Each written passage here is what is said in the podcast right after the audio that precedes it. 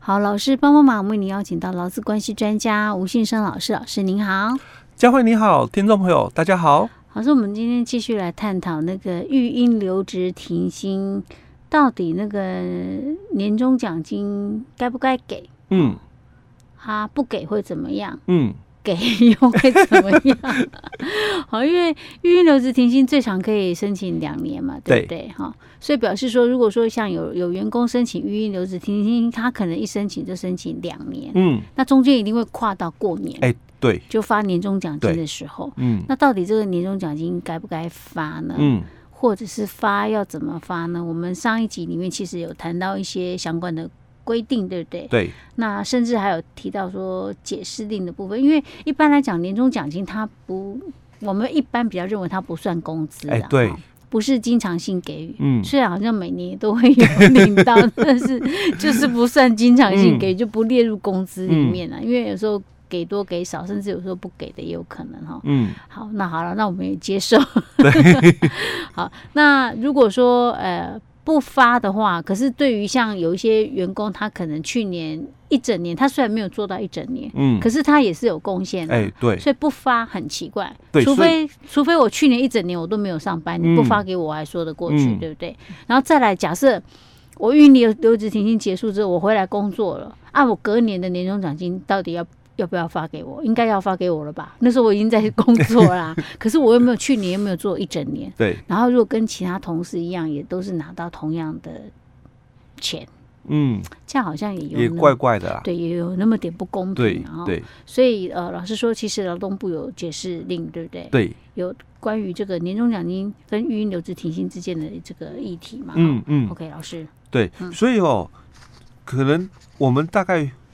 回想一下啦，哦，就我在上一集哦，在讲这个解释令之前哦，为什么我特别哦又去谈到了另外一个概念？什么概念？就是说我们的这个安胎假，嗯，有没有？我们的安胎假，它也是哦，我们的这个性别工作平等法里面前七条嗯之一，二十一条讲的前七条，哎，对，就十四条到二十条的这个前七条之一哦哦。那既然它是这个二十一条所谈到的哦，我我请了安胎假，嗯，那雇主你就不可以扣我的全勤嘛，嗯、哦，好，那既然我在请这个四个月的这个安胎假哦，当然我我请假属于病假、嗯、哦，那我们老公请假规则是说，在病假的三十天里面，嗯，那我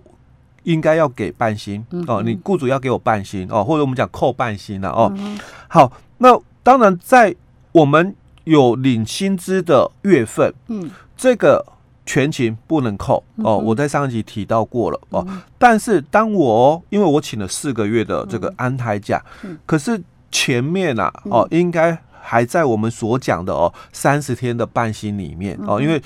我们的三十天也是讲就是以工作天算哦，所以有可能在前面哦，我都还在这个我们的保护期里面，就是说。三十天半薪，可是我可能到了第三个月，嗯，绝对就没有再有半薪了，嗯所以哦，我我第三个月的安胎假哦，是不是就没有所谓的这个病假半薪？嗯，那要不要再给全勤？就很奇怪哈，哎，所以我，我那个月几乎都都不用给你薪水了，对。就我还要再给你一个，所以其实，在劳动部的解释令里面哦，也是谈到像这样的话哦，就不用再给全勤了哦。所以我们在这样就是不违反规定，哎，对，这样就不违反规定。但是我们来再回来看，我们在上一集提到的哦，就一百零三年劳动部的这个解释令里面哦，嗯，他又好像提到说，这个受雇者哦，他在预留职停薪期间，虽然哦没有出勤的。义务哦，可是他讲了说，事业单位哦还是要按照比例哦来发给这个年终奖金哦，来落实哦我们性别工作平等法的一个立法的一个精神哦。我们在上一集哦最后的时候，我们把这个解释令哦有稍微的一个提到了，就是说主管机关他是觉得了哦，这个员工依照我们性平法十六条哦，提出预留职停薪的一个申请哦。那依照我们刚刚提过的二十一条的第二项的一个规定的话，那雇主哦就不可以哦去影响我的这个考绩或者是不利的一个处分哦。嗯，好，那既然是这样哦，那你没有给我年终嘛，可不可以？是不是就有违法哦？所以人这个人资哦，他们在问的就是这个问题哦，因为。公司可能他觉得哦，老板说，哎、欸，既然这个员工啊，他在这个一百一十年的二月啊，就不在职了，因为他在一百零九年的九月嘛，他就提出了预留职停薪嘛，哦，那既然我们的工作规则我们有规定啊，这个年终奖金发放限当时人在职者哦，使得领取，那我们也报备给主管机关了啊，那主管机关也同意了，所以明年的二月他要不要给？嗯，哦。所以在这个解释力里面，他就又谈了哦，假如公司已经按照规定哦去报备主管机关了哦，那你们依照哦民俗发给的年终奖金，所以恩给性给予的哦，是属于哦非工资的一个部分，当然不受劳基法的规范哦。那不受劳基法的规范哦，那要不要给这个预留职停薪的人薪水哦？我刚刚为什么特别去谈到这个？安胎假的一个问题哦，原因也在这里哦。那在这个解释里里面，他没有解释的很清楚，因为他提到了，他说为不得对申请预留职停薪的受雇者另为不利的处分哦，所以我没有给你哦，到底是不是属于这一块哦？就对这个申请预留留职停薪的人做出哦不利的一个处分哦。那他有后面他就提到最后他说了哦，所以我们这个。综合上面所提到的问题，他说受雇者哦，在预留职停薪期间，虽然没有出勤的义务，那事业单位哦，还是可以按照哦受雇者出勤的状况，依比例哦发给年终奖金，以落实哦性平法的一个精神哦，所以它并不是强制。嗯，他只是，哦、建议而已啊。对，他只是想说，你可以哦，呃，按照他的这个出勤状况按比例发给，嗯，但是我不可以说一定要给，因为毕竟哦，我们这个年终奖金是依民俗发给的，非工资哦，恩给性给予的部分哦，所以我不能要求你说一定要按比例给，我只是可以建议你。还是可以按比例给人家哦，以落实哦性平法的一个立法的一个精神哦。但是他就又谈到了，假如受雇者在预留职停薪前就已经符合了领取要件哦，虽然这个发薪日哦他不在职，那雇主就应该哦要给。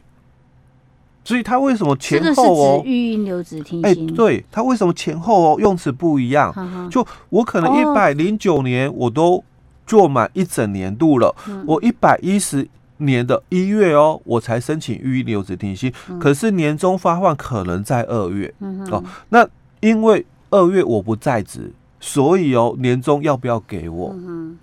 是，嘿，那他在前后哦，两个用词哦就不太一样了哦。一个是建议性的用词哦，但后面这一段他采取的是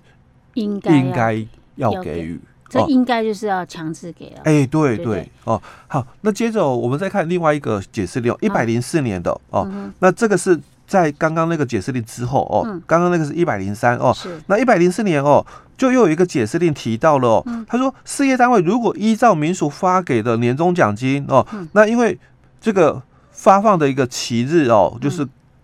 可能在过年左右哦，嗯、那又以哦这个。工作规则里面有提到，发放当时哦，人在职者哦，使得领取哦，这样子在职与否作为核发的一个依据的话，有没有违反我们刚刚提到的二十一条的一个部分？就是第二项哦，做出其他不利的一个处分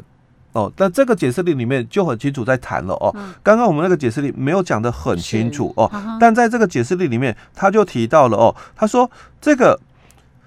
事业单位如果是依照哦民署发给的这个年终奖金哦，属于有福利事项哦，所以发给的要件哦跟标准还有方法哦，当然哦这个劳基法没有规定，那可以由劳资双方自行在劳动契约里面约定，或者是雇主哦。单方面在工作规则里面去订定。啊，但是因为你是定工作规则，你所以你必须报备我们的主管机关之后，再公开揭示给员工来知道哦。所以哦，你不可以说哦，因为他的制度里面有写了哦，这个